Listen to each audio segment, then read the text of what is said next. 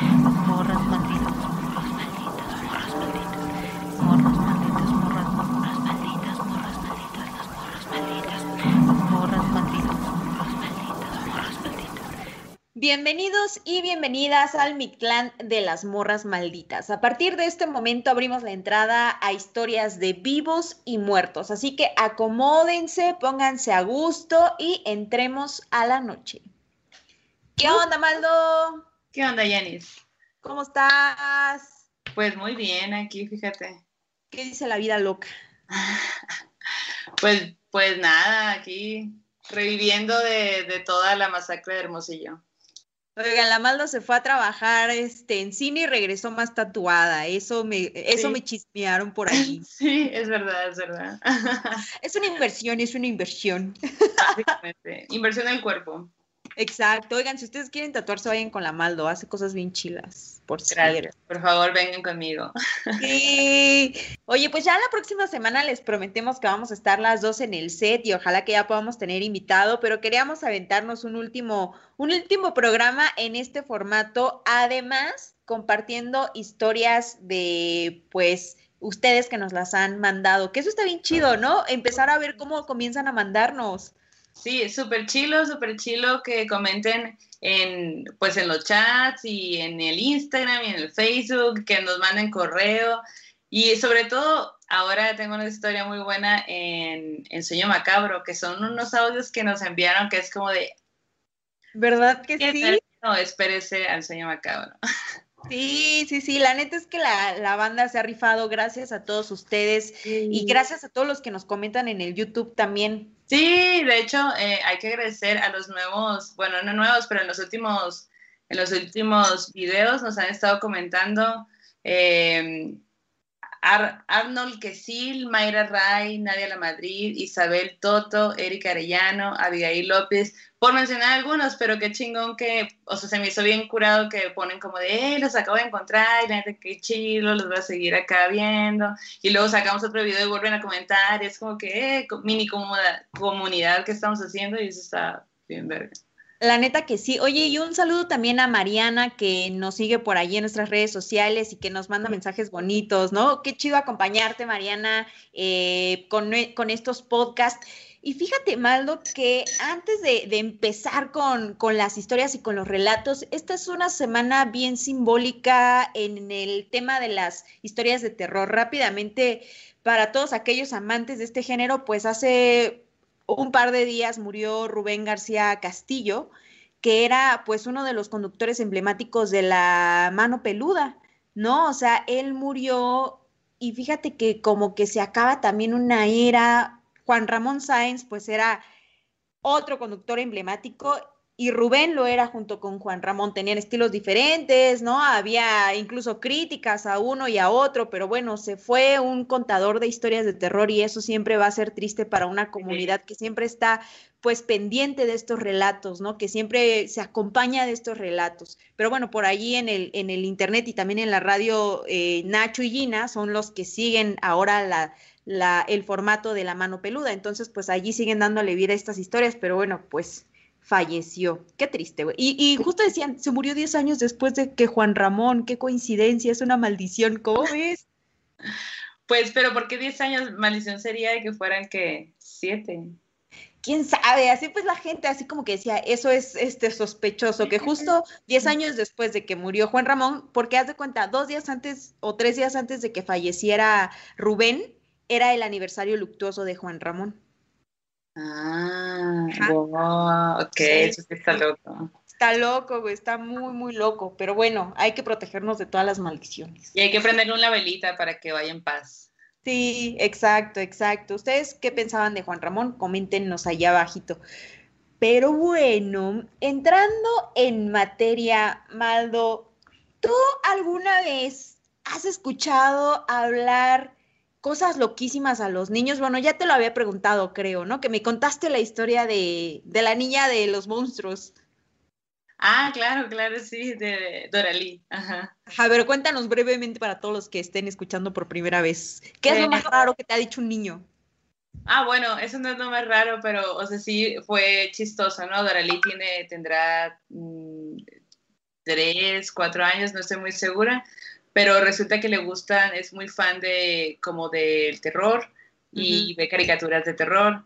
Entonces, este, pues a ella, pues no necesariamente de terror, ¿no? Sino que están los buenos y los malos y como que los demonios, pero pues en niños, en caricatura. Y a ella le gusta más el los personajes de... Los villanos. De los villanos, ajá. Eh, y entonces ella en su casa tenía un pony de esos que tú puedes dibujar, que también son otros, otras figuras, ¿no? Pueden ser otras figuras. Pero pues ella tenía un pony, así clásico pony, cabello rosa, blanco, ¿no? Para que tú pudieras pintar con plumones. Y yo llego a la casa de mi amiga, su mamá es mi amiga, y llego a la casa y está el pony así, con, en los ojos tiene así que estilo kiss, y luego los labios rojos hasta acá, y luego como con acá, yo, ¿qué pedo con tu pony, el demonio? De que, ah, lo pintó la Doralí. Y yo, ¿qué pedo con la Doralí, güey? De que no, pues, ella dice que le gustan, que es amigo de los monstruos. Mamá, yo soy amiga de los monstruos. Y ya fue como de, órale, yo nunca había conocido a una niña que que saliera tanto de, de, lo normal, pues, ¿no? O sea, no es una niña que tenga Barbies o que tenga acá. Y se me hizo bien chistoso. Sí, güey. Oye, y además los niños que nos contaron sus historias, que gracias a los pequeños, qué chidas sus historias, güey. Estaba yo súper volada, bien emocionada, y ellos van a ser los futuros contadores de historias. Y bueno, todo esto te lo contaba y te preguntaba, porque la primera historia de la noche me la contó Alison Rodríguez y nos manda saludos desde León. Allison dice que tiene una amiga que se llama Maya. Ella tiene 31 años y la hija de Maya tiene 5 años. Entonces un día cualquiera, Allison estaba platicando con su amiga sobre las cosas raras que dicen los niños, que de pronto dices, güey, o sea, de pronto te cuentan unas historias o te dicen hasta unas verdades o te ponen sobre la mesa temas que te dejan friqueado. Pero resulta que en eso, pues Maya le empieza a contar a Allison que una vez su hija le dijo, mira mamá, hay alguien en la ventana. O mamá, vi a alguien en la ventana. Y que la mamá así como que se puso fría y le dijo, eh, ¿alguien en la ventana? Sí, sí, sí, ahí está asomándose en la ventana. Y ella como que dijo, mm, es imposible que alguien haya en la ventana porque vivimos en un segundo piso. Y la ventana da hacia nuestro patio. Entonces dice que allí como que la mamá se sacó un poco de onda, pero dijo, bueno, pues ya, este, como que los niños puede que se confundan o puede que, pues esas cosas a lo mejor no le, no, lo tomó tan en serio, vamos, ¿no? Pero de pronto, un día, dice que le dijo, mamá, ¿tú crees en los entes? Y que la mamá. ¿De qué? Le dijo, mm, eh, ¿qué son los entes, hija? O sea, como que la mamá intrigada, porque dice, la mamá nunca le había explicado que era un ente, ni esas son cosas que se hablaran en su casa, ni nada, ¿no? Entonces la hija le dice, pues los entes son sombras que tú no puedes ver, pero que siempre están allí, y yo sí las veo, pero tú no las puedes ver. Y la mamá así como de... Ala, eh. La mamá así como... O sea, la mamá de que ni siquiera sabe la definición de ente. Yo no sabía la definición de ente. A mí me gusta su, su definición, la comparto. ¿Y de dónde, de dónde, qué loco, de dónde habrá sacado la palabra, sabes? ¿Quién sabe? Ajá, que eso era lo más raro, ¿no? Porque dice, a lo mejor si en la casa se hablara de estos temas o por el estilo, pues dices, ah, lo escuchó o eso, pero no, para nada, güey. Y luego la mamá le pregunta, ¿cuándo los ves? Y la hija le contesta, en la noche, cuando tú estás dormida. Ay, no, la mamá sí se puso como que súper fría, súper fría. Y es que dice que cuando su hija estaba un poco más este, chiquita o desde que como que empezó a hablar, le empezó a comunicar a la mamá de las cosas que veía. Entonces de pronto le decía, mira mamá, allá en el cuarto está mi abuelita, ahí está mi abuelita, nos está, así como que nos está hablando, nos está saludando y que no sé qué. No, no, no y que la mamá le decía, ay, mija, tu abuelita no está aquí, está en la otra casa. Y la hija le decía, es que no, es mi otra abuelita. Y entonces la mamá dice, güey, o sea, su abuelita paterna falleció antes de que mi hija naciera. Y lo más loco es que ese cuarto en donde la pequeña decía que veía a su abuelita, pues era el cuarto donde su abuelita había fallecido. No. Sí.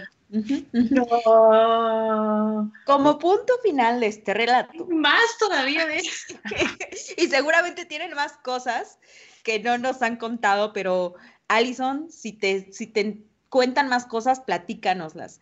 Pues resulta que una noche estaban acostadas mamá e hija, tal vez el papá también estaba, pero bueno, esto pasó entre ellas dos, que dice que estaban durmiendo y que la mam- Maya sintió como su hijita se sentó en la cama, se levantó y que dice que apenas ella como que podía hablar y que la hija empezó a decir hacia, o sea, como que hacia una dirección del cuarto, empezó a decir, ¿qué tienes?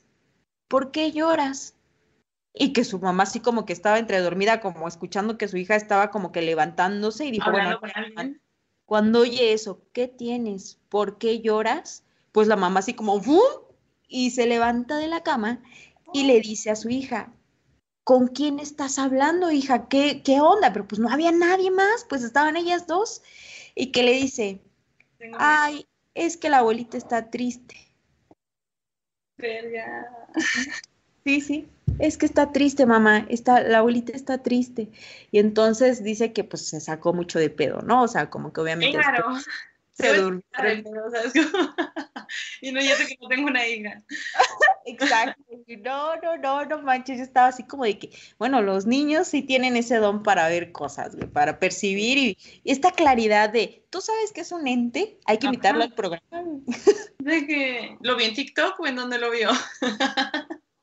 TikTok explicándonos cosas, ¿no? No manches, güey. Oye, ahorita que dijiste eso de que la niña veía, de que dijo, ay, veo a alguien en la ventana, recuerdo mucho que en casa de mi abuela paterna, eh, pues son gente de pueblo, entonces de cuenta que mi abuela tenía un cuarto y mi abuelo tenía otro cuarto, entonces de cuenta que el cuarto de mi abuela tenía un ventanal, o sea, toda una pared era un venta- una ventana que daba como al patio, y siempre la tenía, o sea, con cortina y tapada, ¿no? Y dentro de la cortina había una de estas blancas transparentes.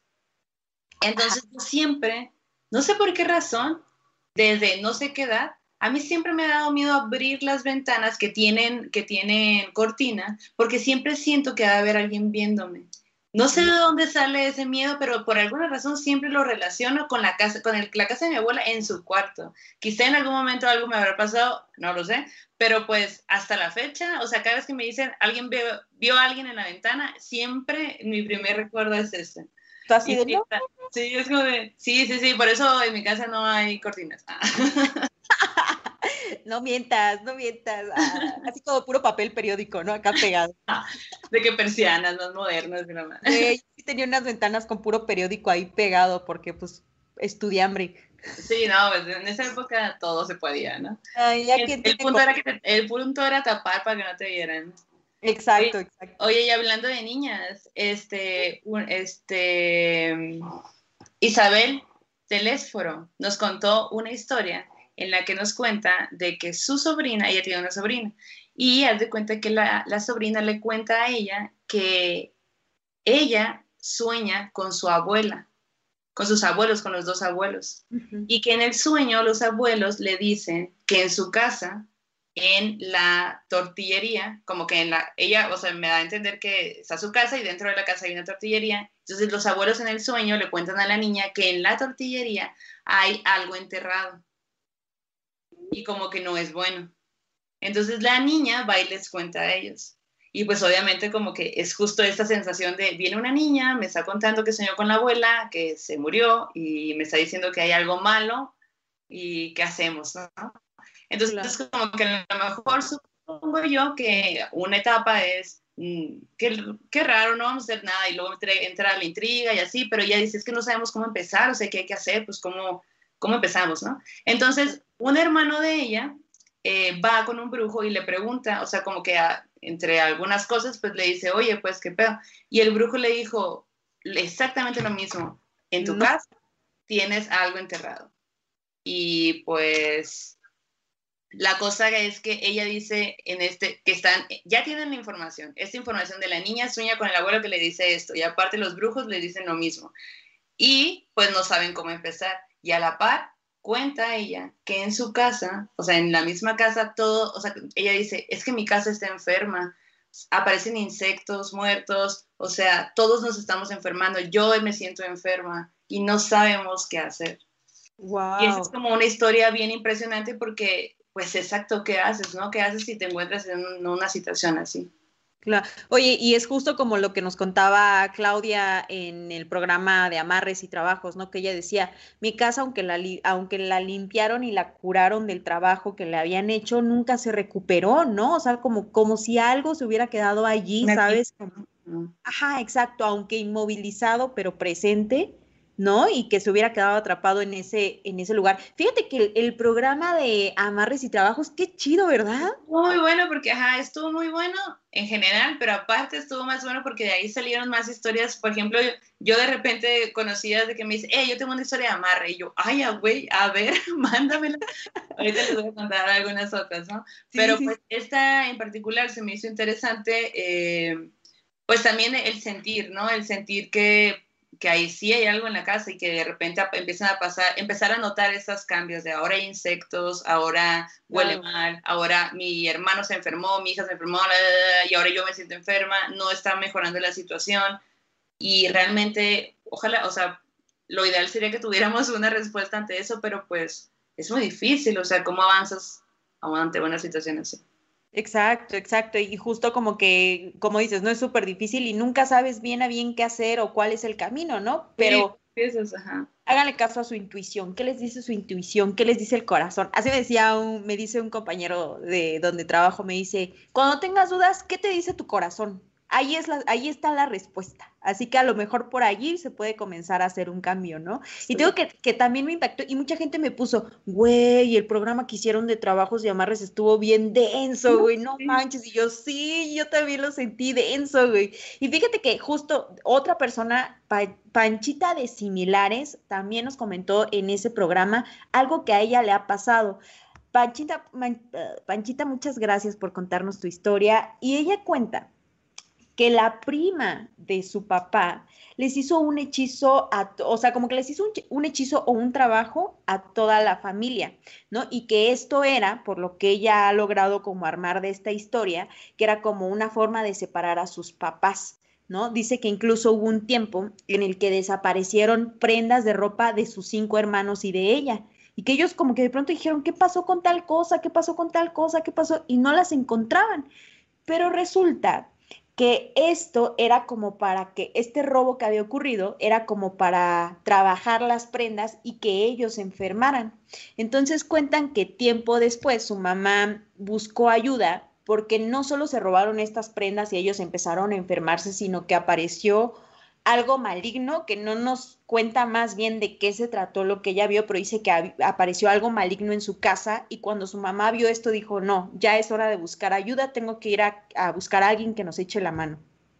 Fueron por un curandero y dice que lo que hizo este curandero fue romper el piso de su casa y sacar del piso la ropa que habían enterrado de ellos, güey. No mames.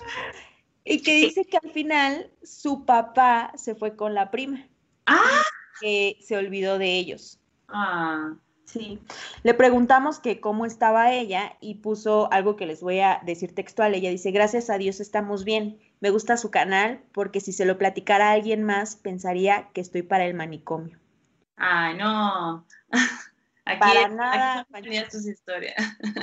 Y acá nosotros siempre creemos en sus relatos, ¿no? Siempre nos adentramos, nos, nos ponen los pelitos de punta y sabemos que esas cosas pasan, ¿no? Y que a lo mejor unos son más perceptivos que otros, pero Panchita, güey, gracias por contarnos esta historia. Y qué bueno que están bien al final. Sí, qué bueno que están bien.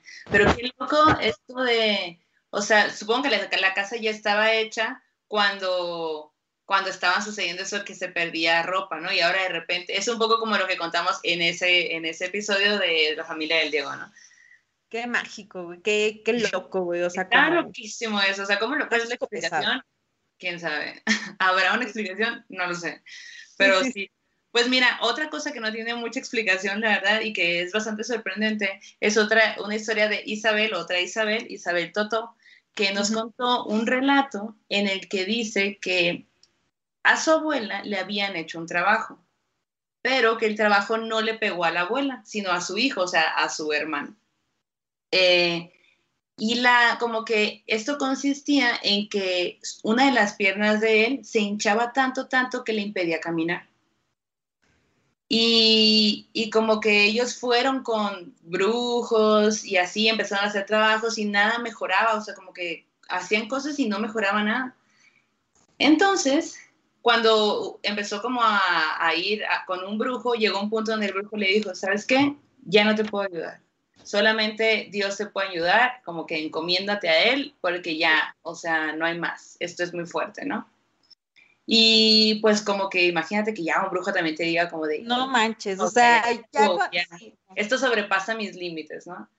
Entonces, eh, cuentan que en, su, en una operación que le hicieron, o sea, en la última operación, supongo, ella, ella pone como de la última operación de mi hermano, supongo que le habrán hecho varias, en esa operación le, le sacaron una, peque una parte de una pequeña sierra en su pierna. What? What? ¿Cómo llega eso ahí? O sea, ¿cómo llega? Y, y, es como raro de, en la última operación, o sea, para una operación te tienen que hacer mil millones de estudios y rayos, todo, todo lo que haya que hacer. Y salió hasta la última operación, cuando se encomendaron a Dios. Fíjate que yo sí he escuchado historias de gente, no tengo frescas ahorita, pero o sea, como frescas como para contárselas, pero sí de gente que justo uh, después de procesos donde les habían dicho que les habían hecho trabajos, de pronto vomitaban y en lo que vomitaban había como que una llave, ¿no? O una, no sé qué, una piedra, ¿no? Entonces de pronto cosas que tú dices, güey, ¿en qué momento me tragué una llave, una piedra? Sí, es imposible, ¿no? Por eso me cuentas, es como... Sí, lo de encontrar una pequeña sierrita en la pierna, güey, imagínate el trauma, ¿no? Además. Claro, claro, pues es que es como cosas inexplicables. Que de hecho otra, otra persona nos mandó una historia que ella cuenta y relata que su hermano eh, era como una persona súper social y no sé qué, y así, ¿no? Como muy de fiesta y muy de convivir. Y en esos, o sea, pasa que se pone de novia con un, una chica. y, y como que él empieza a cambiar ella cuenta que pues es que mi hermano empezó a cambiar, yo lo notaba, mis papás lo notaban, de repente dejó de convivir, solo se la pasaba con ella, como que esa situación. Y pues como que eh, aparte de que de que nunca los visitaba, era como una situación extraña porque nunca iba, no se no procuraba de que un cumpleaños no llamaba, nada, pero si, si ellos le marcaban a él, él contestaba como si toda la vida se hubieran estado viendo siempre, pues, ¿no? Entonces la mamá se empieza a preocupar de que dice, es que mi hijo está cambiando muchísimo, o sea, no, ya no lo reconozco, pues, ¿no? Y fue con una bruja y la bruja le dijo, tu hijo tiene un amarre. Y para quitarle el amarre tienes que hacer ahí una serie de cosas que implicaban que él también se enterara y que él quisiera quitarse ese amarre. De una forma u otra, eh, la mamá creo que agarra una foto de él, de su graduación o yo qué sé, pues la mamá tendrá miles de fotos, ¿no? Y, quiere como empezar a hacer una especie de limpia, pero él se da cuenta un día que va a la casa cuando nunca va él y de repente como que llegó y se dio cuenta y es un desmadre, se hizo un drama y en la situación ahora se puso peor porque pues ahora eh, pues él ya ni siquiera se reporta ni está cerca y, todos en la familia, ella, ella, ella cuenta como que es que estamos seguros de que sí tiene ahí una especie de amarre porque él cambió muchísimo por una morra, pues. Entonces, pues yo le dije, órale, si está locochón, nada es asegurado, pero ella, pues ella dice, pues es que fuimos con una bruja y nos dijo justo que eso estaba pasando. Qué loco, güey. Y es que además, o sea, como, como que también, o sea, tienes este este como análisis o este diagnóstico, ¿no? De la bruja. Pero de pronto también me imagino que luego dices, güey, ¿será cierto? ¿Qué tanto puedo confiar en esto? ¿Qué tanto es? O que el vato está como en su plan, ¿no? O cómo, o sea, entiendo también la gente que también de pronto dice, güey, ¿qué tanto sí está pasándome esto en este momento, ¿no? Y qué duro de creerlo también para aparte la, la, onda aquí es que él no, él no quiere, o sea, él dice que no, o sea, que él no quiere mover él no está consciente de la situación, él no, él no se está dando cuenta que está cambiando, él no, así como que tiene años, sí, pues no, simplemente ya es así. ¡Wow! ¡Ay, güey! No, no, no. Bueno, pero a mí me parece, sobre todo esto de los amarres eh, amorosos, me parece súper loco porque entonces no lo puedes controlar. O sea, yo te puedo hacer ahorita un amarre y tú nunca vas a saber, simplemente no sé cómo funciona, te sentirás mal o yo qué sé, pues, ¿no? O endulzar, güey. Yo he escuchado de gente que dice, vamos a endulzar tal, a tal persona o endulzar a tal, este, sí, como tal persona, ¿no? Que es cuando, por ejemplo, mm, no sé, tú conoces a, alguien y tienes, no sé, como que si te peleas feo con alguien, pero quieres arreglar las cosas, en, haces un endulzamiento, según lo que yo había visto, ¿no? O me habían contado. Ustedes que saben de los endulzamientos. Pero sí, o sea, es como raro, güey, ¿no? Porque dices, güey, ¿cómo, ¿cómo llegas a esa decisión de decir, ok, ya, voy a hacerle un amarre, ¿no? O sea, como... No me importa la decisión de la otra persona, lo voy a hacer. Ajá, exacto. Yo siento que mis gatos me hicieron amarres. sí, mis perros también. Exacto. Esos son los amarres chidos. Pero bueno, como solo un poco contando de la otra historia, también está muy loco que, que al final, pues la mamá dice, ya cuando aparece algo, dice, ya, me voy con, por ayuda, ¿no? O sea, como que siempre hay como un punto de quiebre y lo que te decía ahorita, ¿no? De seguir al corazón es eso, ¿no? A lo mejor hay gente que dice, tengo que ir a la iglesia, ¿no? Y eso me va a ayudar, o tengo que ir con un curandero, o tengo que ir al médico, ¿no? Pero esas cosas a mí, o sea, la mamá al final, mamá de familia, ¿no? Como diciendo, tengo que proteger a mis hijos. Y eso está, es amor al final, pues, ¿no? Sí, pues. Oye, y justo, esta Maya, bueno, Allison, Rodríguez también nos contó otra historia de Maya que se conecta con la que empezamos el programa de una forma muy curiosa, güey.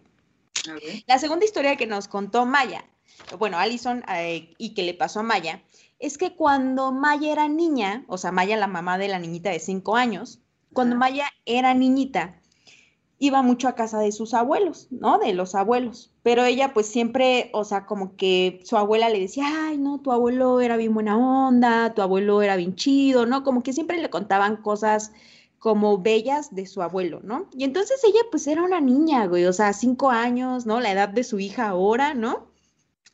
Y dice que en la casa de su abuela, la casa era muy pequeñita, pero tenía un patio gigante, güey. Un patio enorme como las casas de los pueblos, ¿no? Que son casas chiquitas, patio enorme, ¿no? Sí. Y que había en el centro un árbol gigante, güey. Y que en el árbol había un columpio. Entonces, muchos recuerdos de su infancia son de ella columpiándose, ¿no? O sea, como que ella pasaba mucho tiempo allí de cuando iba a ver a su abuelita en el columpio. Y dice que un día se estaba columpiando y vio como que de pronto volteó hacia la esquina de la casa y que vio que estaba un señor vestido como con ropa militar y que estaba frente a una a un nopal muy grande y que el nopal él estaba cortando nopales y les estaba quitando las espinitas, ¿no? Entonces ella como que lo vio el señor volteó y le dijo, ven, ¿no? la llamó y ella como que se baja del ella se baja del columpio y se va hacia donde está este señor, que para ese momento él ya estaba sentado como en un banquito pelando sus nopales. Entonces el señor le dijo, ven, siéntate acá en mi pierna, ¿no? Entonces ella se sentó en su pierna y él terminó de limpiar sus nopalitos y se los entregó y le dijo, llévaselos a tu mamá y dile que la quiero mucho. Entonces la niña, Maya, de cinco años, se levanta, como que le dice, ah, bueno, ahí voy. Y dice que llega a la puerta de su casa y allí se le borra el recuerdo. O sea, como que ella solo se acuerda de que llegó a la puerta, pero no se acuerda de que le entregó los nopales a su mamá, ni qué pasó después, pero sí tiene muy claro que este señor le dio los nopales. Tiempo después, estaban viendo fotos con su abuelita y su abuelita le dice, mira, le enseña una foto este es tu abuelito. Y ella le dice, sí, es él, yo lo conozco. De hecho, todo el tiempo es el que está cortando acá los nopales, ¿no? Y la abuela así como que, no. Y ella, sí, sí, sí, o sea, yo lo veo todo el tiempo y de hecho él fue, y ya le cuenta todo, ¿no? Como que él fue el que me dio los nopales ese día para que se los entregara, que no sé qué.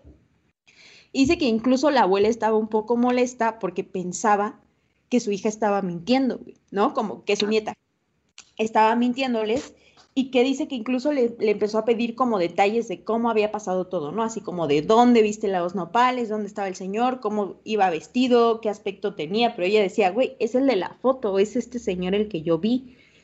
Y bueno, pasó, no pasó a mayores, pero tiempo después se enteró de que su abuelo, que pues, o sea, había fallecido incluso antes de que ella naciera, era imposible de que, de que ella lo conociera, que su abuelo había sido enterrado con ropa tipo militar. Justo como ella lo veía cortar los nopalitos siempre. Y que su abuelito, cuando vivía, tenía esa planta de nopales y que él pasaba allí tiempo porque era el que cuidaba los nopales y el que cortaba los nopalitos. Cuando su abuelo muere, fue cuando la planta dejó de existir. O sea que cuando la niña tenía cinco años, pues hacía tal vez cinco años que ya no estaba la planta de nopales, pues, ¿no? Que había como muerto esta planta. Eh, y entonces dice que lo más cabrón es que le dijeron que en el árbol donde ella se columpiaba todos los días era el árbol donde su abuelito se había ahorcado. No mames. Justo cuando crees que la historia no se puede poner peor, ¿no? Es como de, oh. y que además eso era pues un secreto a voces, que nadie en su familia hablaba de eso porque pues además era un suceso muy doloroso. Pero pues esto, o sea, como que digo, qué loco que la hija de cinco años de Maya ve a su abuelita fallecida. Y Maya, cuando era niña, veía a su abuelito fallecido, pues, ¿no? Entonces, como, como que siento que es ese don que a lo mejor viene de la mamá y que ahora la hija lo tiene, ¿no? Pero además me pareció como un gesto bonito, ¿no? El del abuelito diciéndole, ven, ten estos nopalitos, ¿no? Así como, llévaselos ahí para que los coman y que las quiero mucho, ¿no? Como que al final es un mensaje bello, pues, ¿no? Sí, sí. O sea, ella nunca le dio miedo, pues, ¿no? Nunca, nunca, o sea, dice, ella, o sea, ella sentía que él estaba vivo, o sea, nunca dudó, nunca sintió que estaba como que ella siempre que se columpiaba en, e, allí, como que era una, algo recurrente, ¿no? Como alguien que tú ves allí, pero nunca te preguntas por qué está allí, o sea, como que raro, pues, ¿no? Ajá, sí, sí. Y más bien de niña también, luego no, simplemente pues, no, te lo preguntas, ya no muchas cosas. Pues qué loca historia. Sí, qué loca historia. Ay, no, Maya, qué densa estás, qué densa. no, y aparte qué denso vivir con esa con ese don, ¿no? Sí, exacto, sí, o sea, como que las dos perceptivas, pero, ay, no sé, como que siento que hasta ahora no ha sido malo, pues es lo bueno, ¿no? Como que no ha habido cosas negativas que las agredan o así, ¿no? Como nos contaba nuestra amiga la vez pasada que a ella sí le ha pasado, ¿no? Y eso, pues hasta ahí digo, está chido, ¿no? Porque a lo mejor, no sé, a mí me gustaría ver a mi abuelita, ¿no? También, o como así, ¿qué hola abuelita, no? ¿Cómo está? Adiós. Con cuidado y la madre, sí. Se me cuida, pero así, y bueno, allí termina esta triste historia. Bueno, esta historia bonita. Es una historia bonita, sí, sí. lo que cabe, es una historia bonita. Sí, sí, sí. Oye, y pues, ¿te gustaría pasar al terror corto? Sí, sí quiero. Mira, a ver, lo voy a poner aquí. Esta, esta breve historia nos la cuenta Manuel Delgado. Y él, pues, nos ha mandado historias como regularmente, y eso está chido porque también es un gran fan. Manuel, tú seguramente vas a ver este programa en algún momento y te queremos un chingo. Gracias por contarnos historias. Gracias. Y esta es una de tantas que nos ha contado, pero que les iremos racionando para que no se atasquen. Así que ahí les va. Me dices si no la escuchas. Ok. Luego ahí te va otra. Esta es de un, me la contó un señor que se llamaba Casimiro, eh, que vivía en una comunidad en la selva de Tabasco, creo, que se llamaba López Mateos, la comunidad. Eh, entonces, él me cuenta que estaba en el, en el monte, me lo contó hace años, ¿eh? que estaba en el monte, pues, pero ese monte pues es selvático, ¿no? ¿no? No es el monte así medio frío de, del valle, sino es la, la jungla. Y entonces me contó que eh, un día igual él veía la luna llena y él sabía pues que la luna llena eran problemas en el monte, se podía ver muy bien gracias a, gracias a toda la luz, pero que él no debía estar en el monte, entonces que ya le urgía regresarse a su casa y que pues así él, él sabía que, pues, que lo había hecho mal, ¿no? Que había hecho que, que, que, se pasó la hora, ¿no? Así que pasó el toque de queda de lo sobrenatural. Entonces que ya ibas hacia su casa, venía con el machete, venía macheteando la, la maleza. Y este. Y que en eso escucha eh, gritos, ¿no? Así como bramidos, como, pues así, justo como onda a la llorona, ¿no? Así, ¡ah! ¡ah! Y entonces lo que él hace es tirarse al piso y quedarse así como congelado y abrazar su machete. Y eh, eh, eh, él describe como que es una mesetita, ¿no? Como que va saliendo del, de la maleza, del monte y hay una mesetita. Entonces él va cruzando esa mesetita cuando eso le pasa, se tira ahí, o sea, ya no hay dónde esconderse, ya no hay nada, se tira ahí en la meseta, ya así como esperando lo peor, y entonces alcanza a ver que del monte sale una mujer que va hincada, va con las manos puestas como en posición de rezo y va mirando hacia el, hacia el cielo. Pero esta mujer hincada va flotando, así hincada va flotando. Entonces como que eh, recuerdo que él pone sus manos en una forma en la que está el monte eh, y, parece que, que, la mujer va hincada sobre el monte y cuando llega a la meseta, o sea, se va moviendo hincada y cuando llega a la meseta, pues va literalmente flotando, ¿no? Entonces que él alcanza a ver cómo pasa encima de él. Eh, la mujer no lo ve, simplemente así como que va gritando y mirando al cielo y se vuelve a perder en, la, el siguiente monte, ¿no? En la maleza del siguiente monte. Y que entonces, pues ya desde esa vez ya no, ya no rebasa el toque de queda sobrenatural. Sí. Hey, it's Kaylee Cuoco for Priceline. Ready to go to your happy place for a happy price? Well, why didn't you say so? Just download the Priceline app right now and save up to 60% on hotels. So, whether it's Cousin Kevin's Kazoo concert in Kansas City, go Kevin, or Becky's Bachelorette Bash in Bermuda, you never have to miss a trip ever again. So, download the Priceline app today. Your savings are waiting. Go to your happy place for a happy price. Go to your happy price, Priceline. Güey, qué loco. Qué loco, qué padre, o sea, andar así de que hincado, pero pues flotando, no duele tanto. no te lastimas tus rodillas, ¿no? tus rodillas, hay que cuidarse las rodillas. Ya no te la chingas. Güey, pero la, la imagen o sea, como la mujer con, de la quijada, esta imagen también como que me impacta mucho, güey. O sea, como que es Y aparte que estuviera gritando, ¿no? También. Exacto. Ilustración. Sí, okay, okay, okay. La otra ya la, ya la estoy armando. Uh, güey, ya, yo ya vi unos avances. Orden, amigos, lo siento. Sí, exacto. Yo ya vi unos avances, como tengo acá este, exclusividad de contenido. Baranta, baranta. Pero, güey, gracias, Manuel, y qué loca historia. Me gusta mucho esto que dice Manuel, el toque de queda sobrenatural. Sí. El toque de queda sobrenatural es algo que se sigue respetando en los pueblos, güey. Y me parece muy chido eso, porque dices, ah, huevo, sí había eso, ¿no? Y así se le llamaba el toque de queda sobrenatural. Claro, y cada, me imagino que cada pueblo también tiene su, su hora, ¿no? Unos que a las dos, otros que a la una, otros que a las dos, sí. otros que a las tres. Y otros súper temprano, güey, o sea, ya ni bien oscurece. Y cuanto anochece, ¿no? Exacto, exacto, exacto. Sí. Pero pues sí, está muy buena esa historia, me gustó. Ya cuando tengas la ilustración. Qué emoción. Oye, ¿te quieres asustar más? Hoy me ha asustado mucho, fíjate, qué bien. me gusta, me gusta que, que, al final son historias que nos han contado, o sea, la gente que nos ve y es como que a huevo, qué chingón. Nos sentimos menos raras de que nos gusten esas historias. Oye, mi hermano que se estaba quedando acá, además de llamarme señora, güey, no solo eso, sino que nunca me, me dijo, superar, ¿no? nunca, me dijo un día, oye, Cis, no manches, si se van como tres noches, cuatro noches que se me sube el muerto, güey, se me sube el muerto cabrón, güey. Y es que tengo en mi casa una hamaca rápidamente y, y él como que luego se queda dormido en la hamaca, pues, ¿no?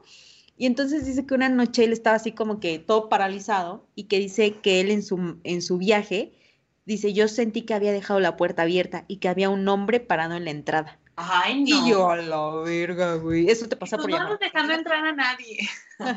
Sígueme llamando señora. Te voy a seguir mandando señora. Señores de verdad y oscuros. y oscuros aparte. Güey, pero ¿qué onda con el sueño macabro? A ver, cuéntamelo todo. Porque además hay imagen, güey.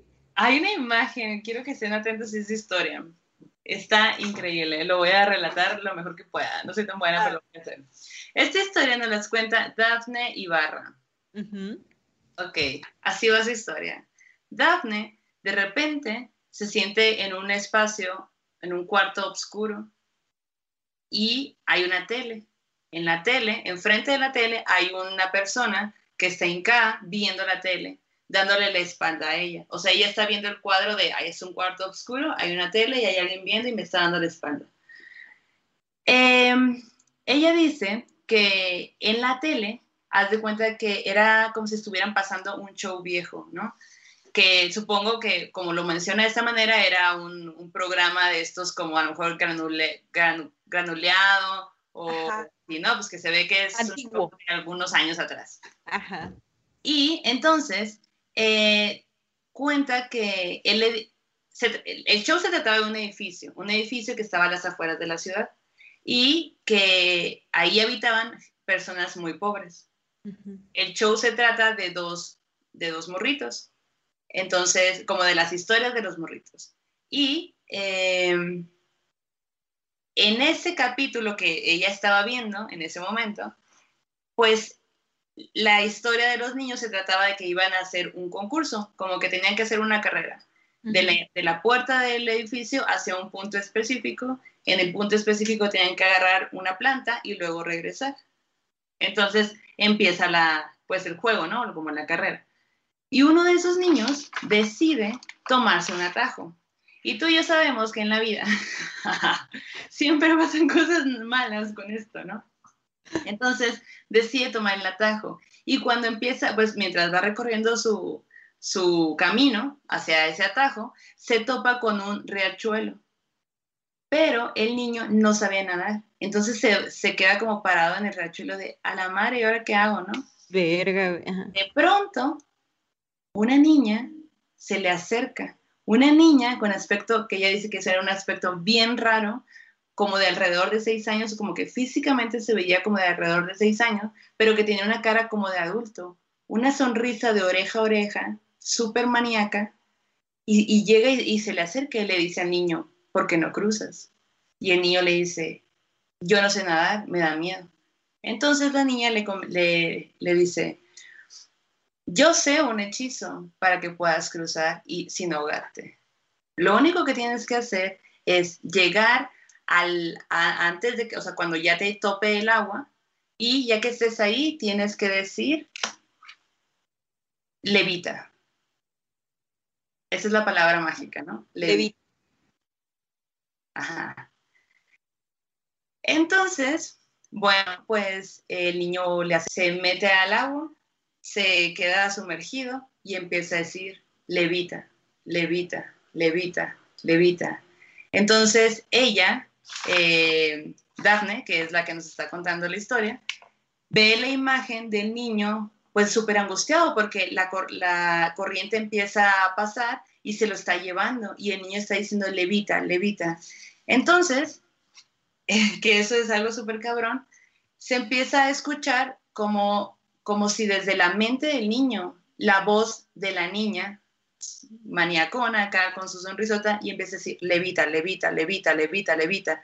Entonces ella le daba muchísimo miedo y de repente ve como en la imagen de la, de la tele hay unas manos que como que quieren agarrar al niño desde, desde los brazos, ¿no?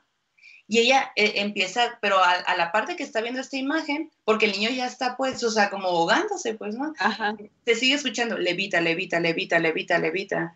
Entonces ella tiene tanto miedo que quiere, quiere dejar de ver la tele y le cuesta muchísimo trabajo y cuando por fin lo hace, vuelve la vista al cuarto oscuro donde está el niño, bueno, no es un niño, es una persona, la persona viendo la tele y enseguida de esa persona está la niña Verga. parada, viéndola a ella, con su sonrisa y sus, sus ojos súper maníacos, así de que viéndola.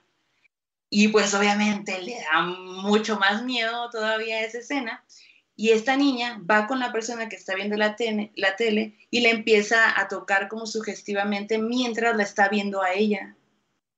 Y de pronto ella siente como hay alguien atrás de ella y empieza a, a darse cuenta que hay unas manos que también está agarrando como lo que le estaba pasando al niño dentro de la tele. Cuando, la, cuando esta niña empieza a tocar a, a la persona que estaba viendo la tele, ella, pues también del- dentro del miedo, regresa su mira a la tele y ya está una toma donde está el niño eh, a la orilla del río, muerto.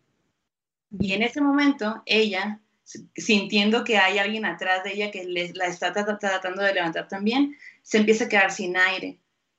Y se da cuenta de, en ese momento, hasta en ese momento se da cuenta de que está soñando. Y a pesar de que está soñando, no puede despertar. Y se está quedando sin aire. Y está la niña, bueno, pues sí, la niña viéndolo así de que fijamente. Y cuando por fin logra como despertar, fueron, bueno, más bien, cuando por fin logra salirse de, de ese entorno, empieza una parálisis de sueño. ¡No! No mames. Y a todo esto, ahí les va la imagen en la que, que- porque la Dafne nos, nos mandó unos audios re- relatando esta historia y ella dijo, yo cuando desperté pude por fin, o sea, lo primero que hice fue eh, escribir la historia y ahí está la imagen, pero lo primero que hice fue escribir la historia y empecé a dibujarla. Y mientras la dibujaba, me daba cuenta que me estaba dando muchísimo miedo, así que ni siquiera pude terminar la- el dibujo. Y nos manda su dibujo y pues su historia, que cuando le estaba escuchando, la tuve que escuchar varias veces porque como que recuerda tan bien el, el- el sueño que pues da muchos detalles. Y cada Claro. día te lleva otra cosa y otra cosa y te mete en su sueño que dices, ¡ah! Y el Uy, dibujo está bien cabrón.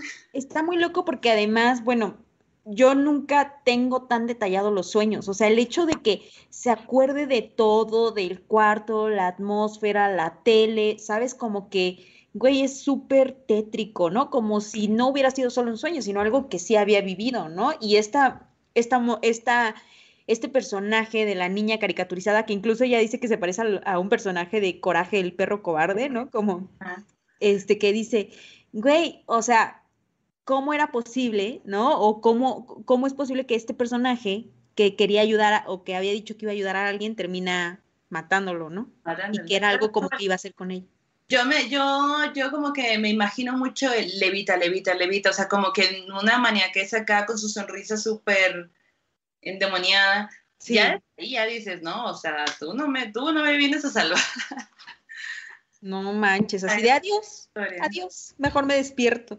Ma- no manches, ojalá que esa parálisis de sueño no haya sido tan cabrona que pudieras haber despertado otra vez. Pero qué chido que lo dibujó, ¿no? Porque así como que lo guardó allí en el papel, un se lo sacó de la mente. No, ahí está. Qué denso, güey.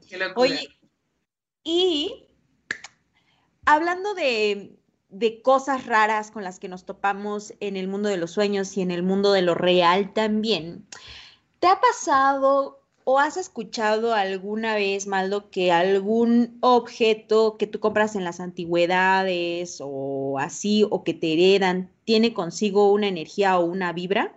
Tengo una historia de eso. ¿Sí? Cor- no- nos- ¿te la quieres echar en este Sí, es momento? rapidísima, rapidísima. Sí. Eh, vivía en un departamento aquí en la Ciudad de México y cuando renté el departamento no tenía nada más que un sillón. Un sillón que era como un sofá cama, muy largo, muy viejo, se veía súper viejo, pero yo no tenía muebles y dije, bueno, está bien, lo dejo aquí un rato, ¿no? Luego yo fui como a una terapia de Reiki y ya, pues estaba en mi Reiki y así. Y de, y de repente la, la chica que me estaba haciendo Reiki me dijo, tú tienes un, un objeto viejo que no es tuyo y te está robando energía. Y yo, ¿de qué me estás hablando? Y me dice, es un sillón. Y yo, ¿qué? Es una persona que por supuesto jamás había ido a, Había mi ido a tu no casa. sabía nada de mí, o sea, no había manera de que, ah, yo le platicara de la nada. Y ahí fue cuando después ella me dijo, es, tienes que tener mucho cuidado con eso, porque también, por ejemplo, si vas y compras, porque en algún momento de la plática yo le decía como de, ah, pues yo voy a la lagunilla, me gusta comprar cosas de viejas, no sé qué, y me decían, no, no, no, no, no, así como no hagas eso. Y como que no le he hecho tanto caso, Perdóname, amiga. Perdóname. Perdóname, maestra. pero, pero esa es mi historia, sí, me pareció muy... ¿Y te deshiciste del sillón? Sí, eventualmente me deshice de él, ajá. Ah, ya, güey, qué loco. Yo, a, a mí también me gusta mucho ir a los tilichitos, o sea, como que siento que encuentras muchas joyas, pero siento que sí de pronto, por ejemplo, a mí siempre que voy, me llama mucho poderosa la, poderosamente la atención como que los anillos y los aretes, como que siempre voy buscando eso, ¿no? Como que si encuentro anillos me los pruebo y todo, como que digo, ay, a lo mejor algún día voy a encontrar un anillo, un anillo bonito o algo por el estilo, ¿no? Pero también siento que hay cosas que desde su origen contienen, pues, o sea, como que esencias o como que están ya están cargadas de alguna energía. Exacto. Y hay un cuento de Carlos Fuentes que se llama Chacmol. Si a ustedes les gustan las cosas sobrenaturales, vayan, está en internet ese cuento y les va a gustar porque habla de la historia de un hombre que trabajaba pues que era como godín de alguna manera, ¿no? Pero resulta que él un día aparece ahogado, ¿no? Entonces alguien que lo conoce va como que reconstruyendo su historia de qué es lo que le había pasado en los últimos momentos. Era muy raro que él hubiera como que muerto de esa manera en Acapulco, ¿no? Y entonces se da cuenta, gracias al diario de este, de este personaje que pues muere al principio de la historia, que él en un lugar había comprado un chacmol y que esa figura de chacmol, que es esta figura, es esta como estatua prehispánica que está como que una persona como que acostada, sosteniendo un jarrito, ¿no? Que es en donde pues se, se, colocaban seguramente sacrificios, ¿no? Entonces, a raíz de que él compra este chacmol, le van pasando cosas sobrenaturales, ¿no? Y todo por esa pieza prehispánica. Entonces es una historia que les va a volar la cabeza, que les va a encantar y que tal vez los haga replantearse a la siguiente que ustedes quieran comprar algo en, la, en los... En la lagunilla, Maldonado. o que usen los sillones viejos. No, pero sí limpienlos por lo menos, limpienlos. Sí, con a, sí. a mí me gusta, por ejemplo, ya, ya he hecho esto de ir y hay varios puestos que venden fotos viejas. Ah, sí. Y eso también me llama mucho la atención. Y hay fotos loquísimas, así que dices, ¿por, ¿por qué rara foto la compro? ¿Cuánto quieres por esto? Sí, también, o sea, sí, estas fotos también que hacían, por ejemplo, en los estados, bueno, pues, aquí seguramente también, no sé si te ha tocado encontrar en los, en los locales estos de tilichitos, estas fotos que hacían post-mortem, que eran como de niñitos arreglados, ¿no? Sí, o, o, fotos como de payasos, así súper, no, qué pedo. Sí, muy loco, pero sí, o sea, a ti que te encanta la foto al final es un tesoro, ¿no? Como que tener Claro, y realmente la, eh, lo que he hecho es ocuparla para collage, que también pues está... Sí. Y está increíble porque encuentras imágenes que no vas a encontrar en otro lugar, pues, ¿no? Exacto, exacto.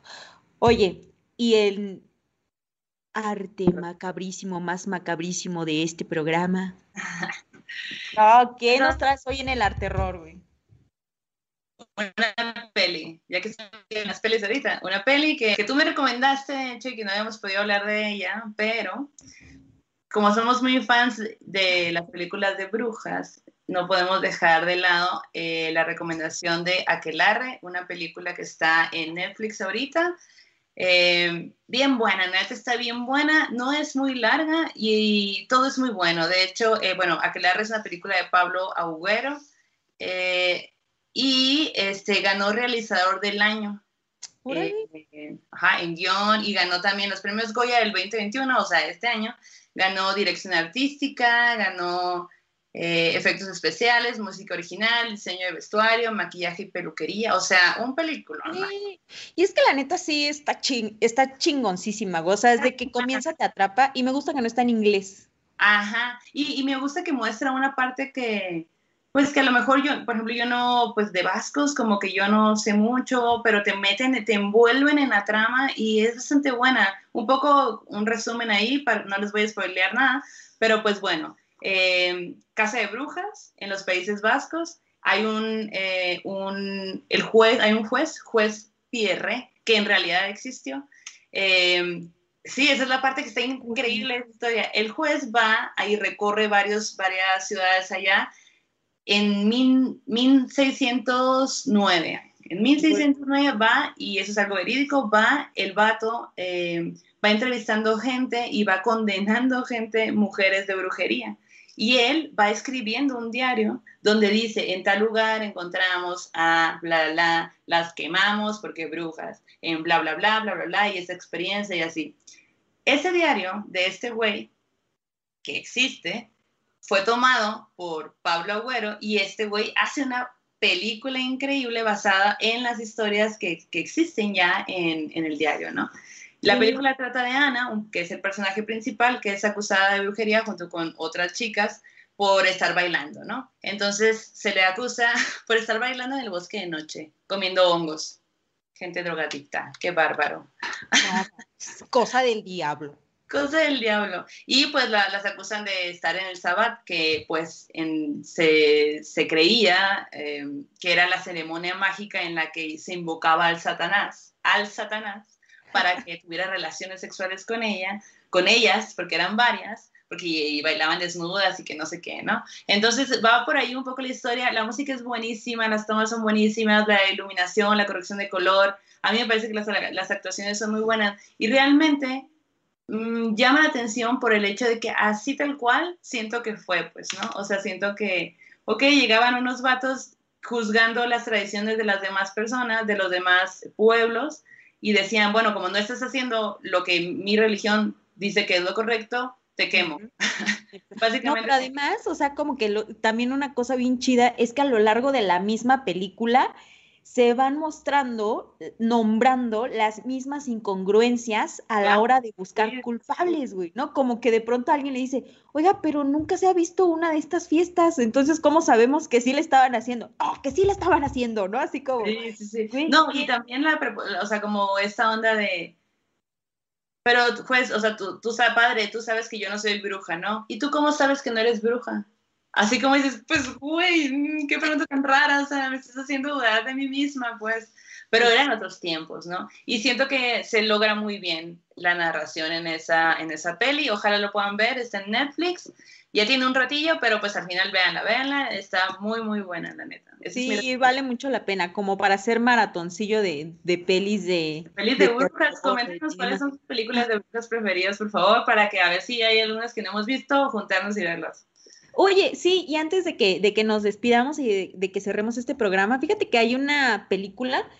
Ahora fíjate que en el cine hay algunas películas de terror como sobre exorcismos. No sé si has visto que la cartelera tiene como el exorcismo de la no sé qué, y hay una película que se llama El exorcismo de Carmen Farías, que es con Camila Sodi y con otro actor que no sé cómo se llama, pero bien raro, güey. O sea, como que para empezar, como ver a Camila en una película de terror, ¿no? En otro, ajá. Estaría chido verla, güey, a ver si nos si coincidimos y podemos ir a verla y les chismeamos qué nos pareció. Va, muy bien. Pero pues sí. Eso es todo por, por, por hoy, por esta semana. Eh, síganos mandando sus historias, nos gustan un montón leerlas, escucharlas, ver sus dibujos. Eh, sí. Y pues aquí cerramos el círculo, el aquelarre ha terminado. Adiós. Bye.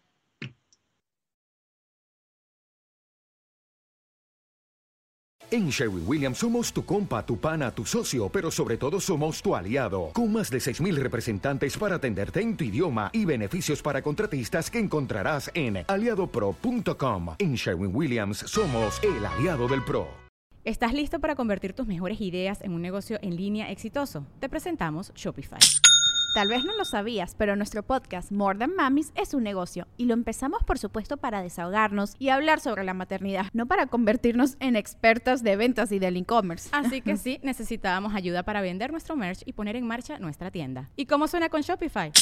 Llegó otra venta. Shopify es la plataforma de comercio que está revolucionando millones de negocios en todo el mundo. Ya seas un emprendedor desde tu casa o desde donde sea, Shopify es la única herramienta que necesitas para iniciar, administrar y hacer crecer tu negocio sin dificultades. Con Shopify puedo gestionar pedidos, envíos y pagos desde cualquier lugar, brindándote toda la información y estadísticas de tus ventas al detalle. Regístrate para un periodo de prueba con tan solo un dólar al mes en shopify.com barra sonoro, todo en minúsculas. Ve a shopify.com barra sonoro para llevar tu negocio al siguiente nivel. Shopify.com barra sonoro.